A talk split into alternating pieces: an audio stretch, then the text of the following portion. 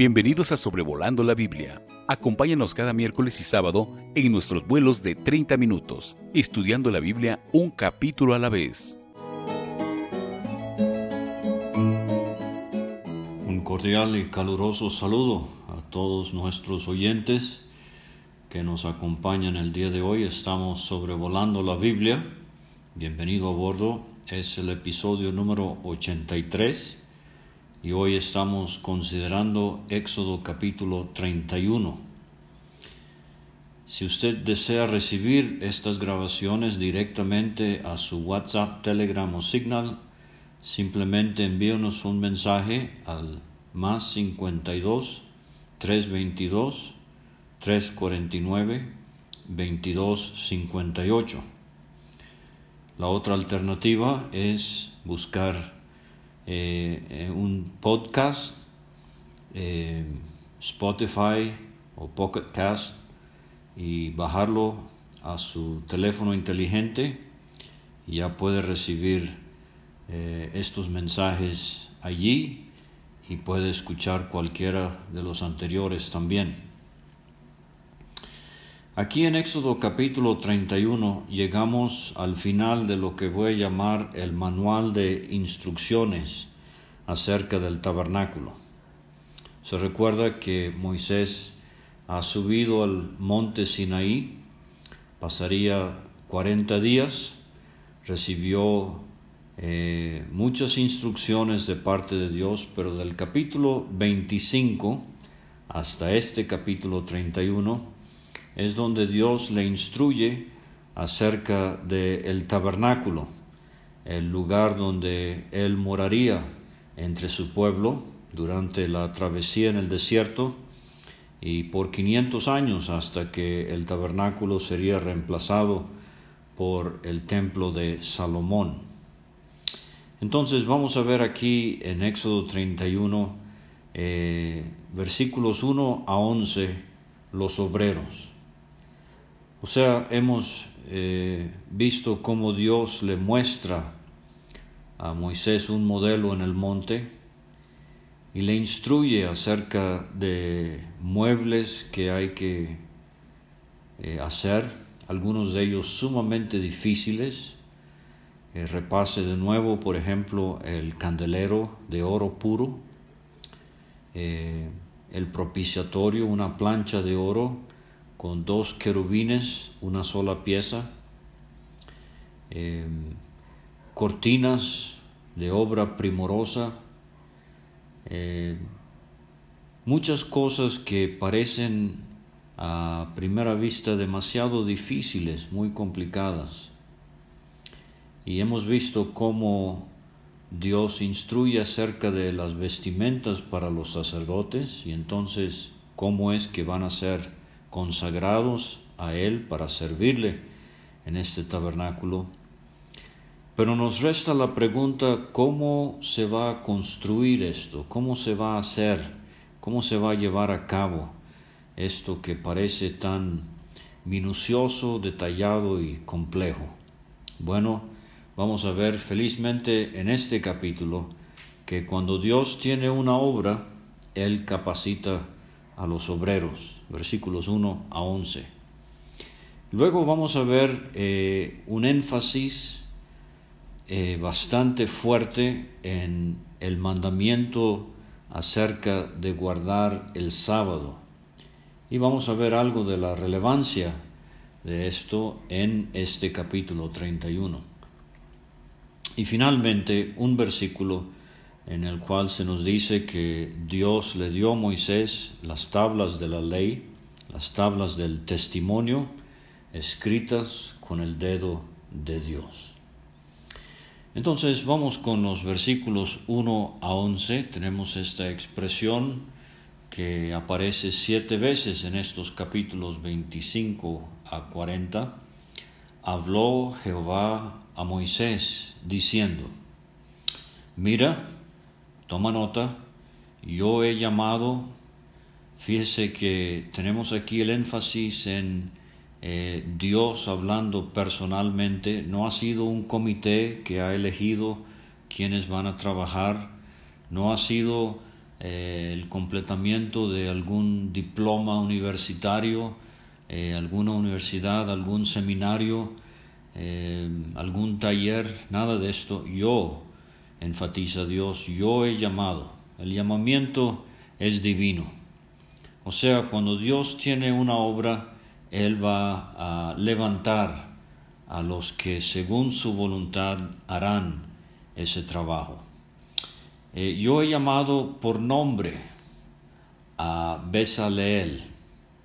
Este nombre significa en la sombra o protección de Dios. Qué significado tan bonito para un hombre que va a necesitar mucho de la presencia de Dios para llevar a cabo su obra. Y él va a, la sombra de Dios, en la protección de Dios, martillazo tras martillazo, eh, trazo tras trazo, hilo tras hilo. Él va a eh, necesitar mucho de la presencia del Señor. Este hombre es hijo de Uri, hijo de Ur, si es el mismo del capítulo 17 y el capítulo 24 aquí en Éxodo que ya hemos estudiado. Es muy posible, parece que sí, pero eh, no podemos insistir, pero fíjese que es de la tribu de Judá, una tribu muy grande, muy numerosa, una tribu muy importante en Israel. Ahora viene una expresión, creo que es única en todo el Antiguo Testamento, lo he llenado del Espíritu de Dios. Es un tema que eh, ocurre varias veces en el Nuevo Testamento, pero creo que, si recuerdo bien, Besaleel es el único hombre lleno del Espíritu de Dios en el Antiguo Testamento. Eh, usualmente la experiencia en el Antiguo Testamento es que el Espíritu Santo venía sobre ciertos hombres, por ejemplo, el caso de Sansón y otros. Pero dice Dios, lo he llenado del Espíritu de Dios, o sea, lleno del Espíritu de Dios, eh, sin contristarlo, entristecerlo en ninguna manera, total cabida. Eh, la idea es total control del Espíritu de Dios sobre este hombre y resaltan estas tres palabras en sabiduría, en inteligencia, en ciencia, en conocimiento y en todo arte. Tres de estas palabras están en Proverbios 2, versículo 6, porque Jehová da la sabiduría y de su boca viene el conocimiento y la inteligencia. No dependería de artesanos paganos, no iban a contratar egipcios para hacer esto. No iban a ver si entre los amorreos o los amalecitas habría algún experto. No, no. Dios es el que da la sabiduría, el conocimiento y la inteligencia. Lo repito de nuevo, Dios capacita obreros para su obra. Sean hombres evangelistas que vayan a lugares donde el Evangelio eh, no ha llegado, sean maestros en una iglesia local, sean eh, los que tienen el don de la ayuda o el don de la misericordia o el don de eh, la responsabilidad de llevar la iglesia como ancianos o de guiar la iglesia como pastores, eh, sobrevedores. Todos estos dones que el Nuevo Testamento menciona en el ámbito de una iglesia local son las maneras en que Dios capacita el día de hoy a su pueblo para la obra que Él necesita que se lleve a cabo. Y yo le pregunto, si usted es creyente en Cristo, ¿cuál es su don? Besaleel sabía muy bien lo que era el llamado de Dios para su vida y usted. Dice el versículo 4, eh, para inventar diseños, para trabajar, aquí tenemos los metales en oro, en plata, en bronce. Tenemos la pedrería eh, en artificio de piedras para engastarlas. Hemos visto que si Urim y Tumim eh, son piedras también, como se piensa. El sumo sacerdote llevaba en sus vestimentas 16 piedras, 12 sobre el pecho, que nos habla del amor que el Señor nos tiene, dos en sus hombros, que nos habla de la fuerza que el Señor tiene, no solamente nos ama, pero nos guarda. Y esas dos piedras, eh, Urim y Tumim, nos hablan de cómo el Señor nos guía. Entonces ahí tenemos eh, la suficiencia del Señor en nuestras vidas para eh, amarnos, para guardarnos y para guiarnos. Pero dice, para trabajar en toda clase de labor. Y esta es una expresión que se repite, toda clase, todo lo que te he mandado. Eh, no hay necesidad de imitar al mundo, Dios provee enteramente lo que se necesita para su obra. Pero dice el versículo 6, y aquí yo he puesto con él a Aholiab, y este sería el ayudante de Besaleel, y Aholiab significa la tienda de mi padre. Y de nuevo, así como Besaleel tiene un nombre muy significativo en relación al trabajo que va a hacer, Aholiab también. Él, como si fuera, está consciente de que no es su casa, no es su tabernáculo, es la tienda de su Padre. Así el Nuevo Testamento nos enseña que la iglesia no es de los hermanos, no es de los ancianos, no es de los misioneros, la iglesia local es de Dios. Y este Aholiab era hijo de Ahisamac, de la tribu de Dan. Dan, una tribu algo insignificante, una tribu no muy numerosa. Interesante que Besaleel era de Judá y Aholiab era de Dan. Cuando lleguemos al, libro de números, vamos a ver que en la marcha, a lo largo de su peregrinaje en el desierto, el pueblo de Israel tenía a Judá en la delantera y a Dan en la retaguardia hasta el final. Creo que lo que está haciendo Dios aquí es que está escogiendo eh, un hombre de una tribu eh, prominente, numerosa, importante, y otro hombre de una tribu no muy significante, pequeña y hasta atrás, para representar a todo el pueblo. Y así es Dios. Dios escoge algunos que son muy visibles en su trabajo y otros no. Unos van adelante y otros vienen atrás, pero cada uno con un trabajo peculiar para realizar en amor al Señor. Y dice en cuanto a, Oliab de la tribu de Dan, he puesto sabiduría eh, en el ánimo de todo sabio de corazón. O sea, no solamente es que Oliab iba a ser el ayudante principal de Bezalel, pero también Dios ha puesto eh, sabiduría en el ánimo de todo sabio de corazón. O sea, van a haber muchos aún mujeres que van a participar en la construcción del tabernáculo. Cada quien eh, haciendo lo suyo eh, para realizar esta obra para el Señor. Y qué bueno cuando en una iglesia local hay participación plena de todos los creyentes y hay eh, comunión en la obra del Señor y hay la disposición el ánimo para trabajar para el Señor. Y de nuevo tenemos esta fórmula para que hagan todo lo que te he mandado. Y vamos a ver ahora eh, una lista como si fuera de inventario, y esto sucede varias veces entre los capítulos 25 a 40. Le invito a que lea esta sección y busque las veces que se mencionan, pero dice eh, todo lo que te he mandado, eh, el tabernáculo de reunión.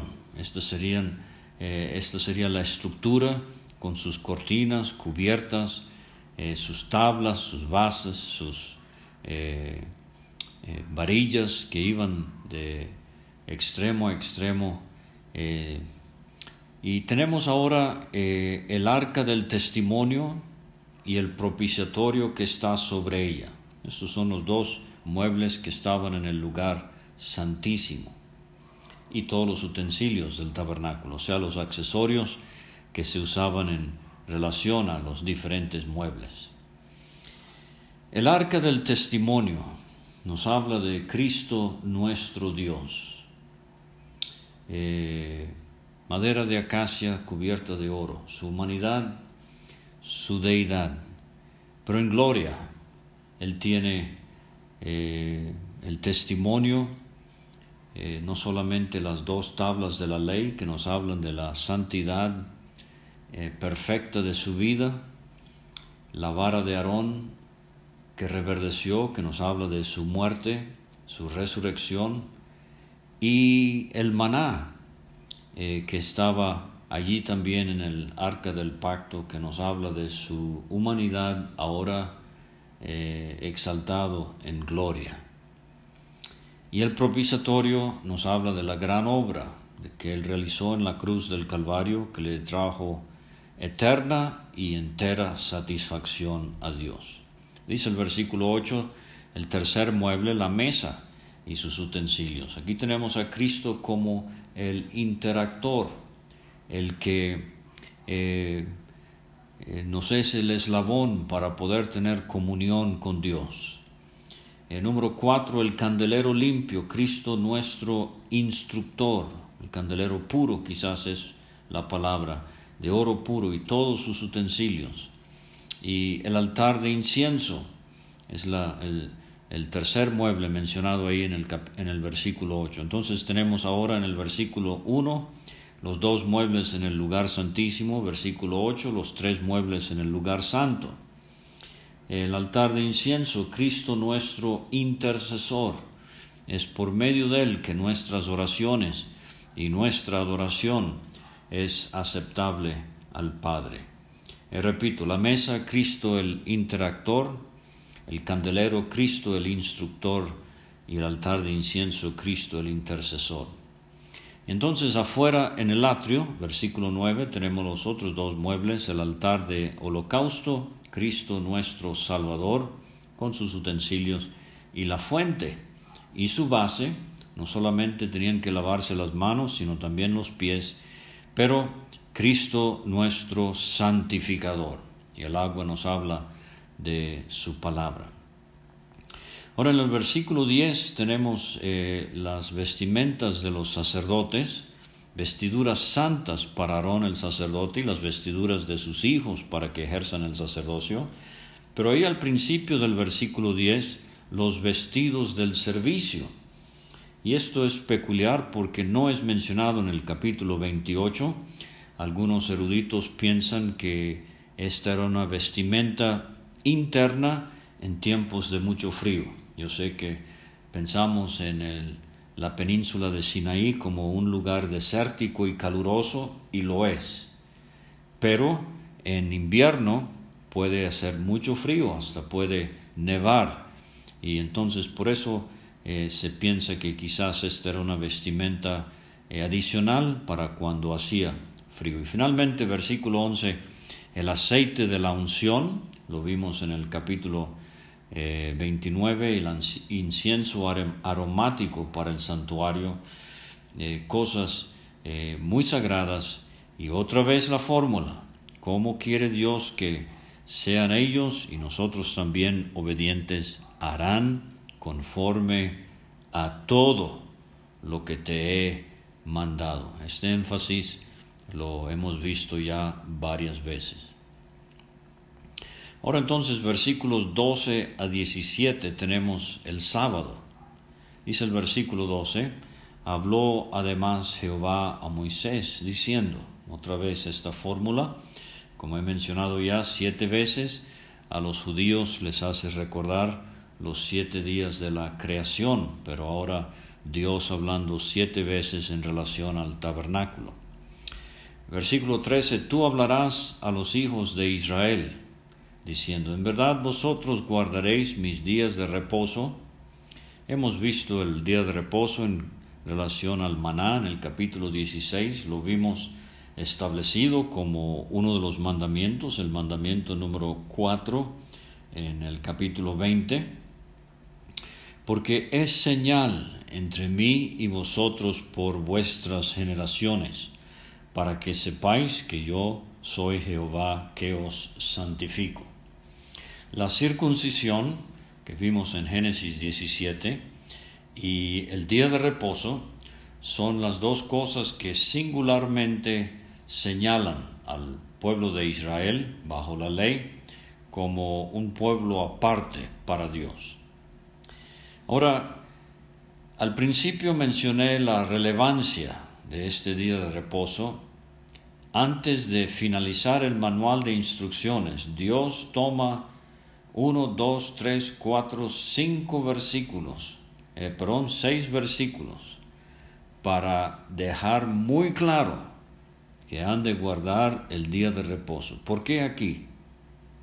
Creo que la razón es que posiblemente Besaleel, Auliab, los otros sabios de corazón pensarían, bueno, tenemos muchísimo trabajo y vamos a trabajar corrido siete días a la semana, sol a sol.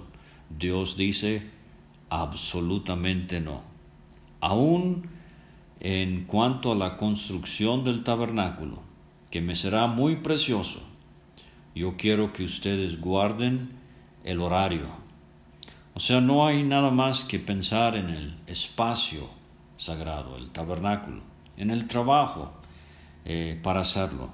Pero Dios quiere que nos fijemos en el horario. Ahora hemos visto que el sábado eh, tiene su cumplimiento espiritual en Cristo y el descanso que tenemos en Él. Eh, pero dice el versículo 14, eh, así que guardaréis el día de reposo, porque santo es a vosotros el que lo profanare, de cierto morirá.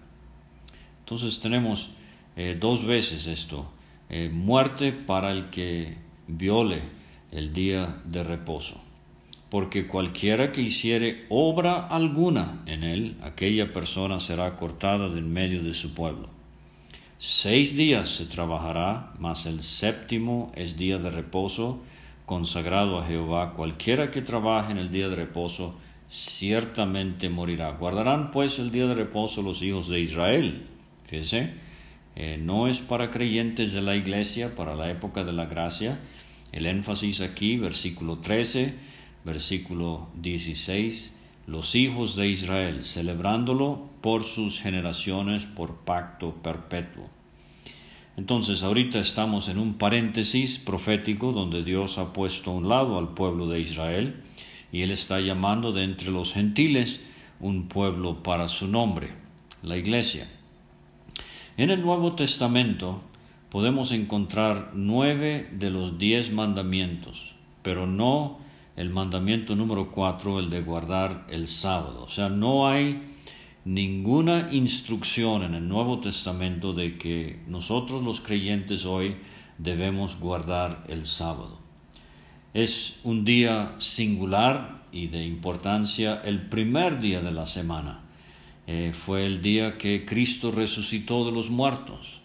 Fue el día que nació la Iglesia Universal es el día en que se celebra la cena del Señor, pero no guardamos ceremonialmente o ritualmente el sábado. Versículo 17, señales para eh, siempre entre mí y los hijos de Israel. Esta es la tercera vez que ocurre esta expresión, es para ellos, porque en seis días hizo Jehová los cielos y la tierra y en el séptimo día cesó y reposó. Y como vimos en el capítulo 20, aquí de nuevo, creo que esta expresión solo tiene sentido si tomamos los días de la creación como días literales de 24 horas. En seis días hizo Jehová los cielos y la tierra y en el séptimo día cesó y reposó.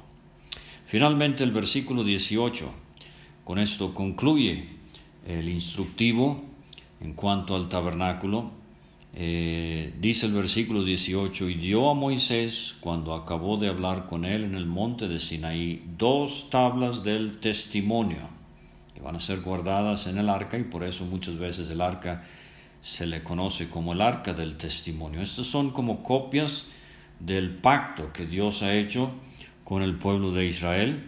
Hemos notado ya que este es un pacto condicional, dependería del comportamiento de Israel y como vamos a ver en gran parte del Antiguo Testamento Israel trágicamente falló eh, muy feamente en cuanto a los términos de este pacto.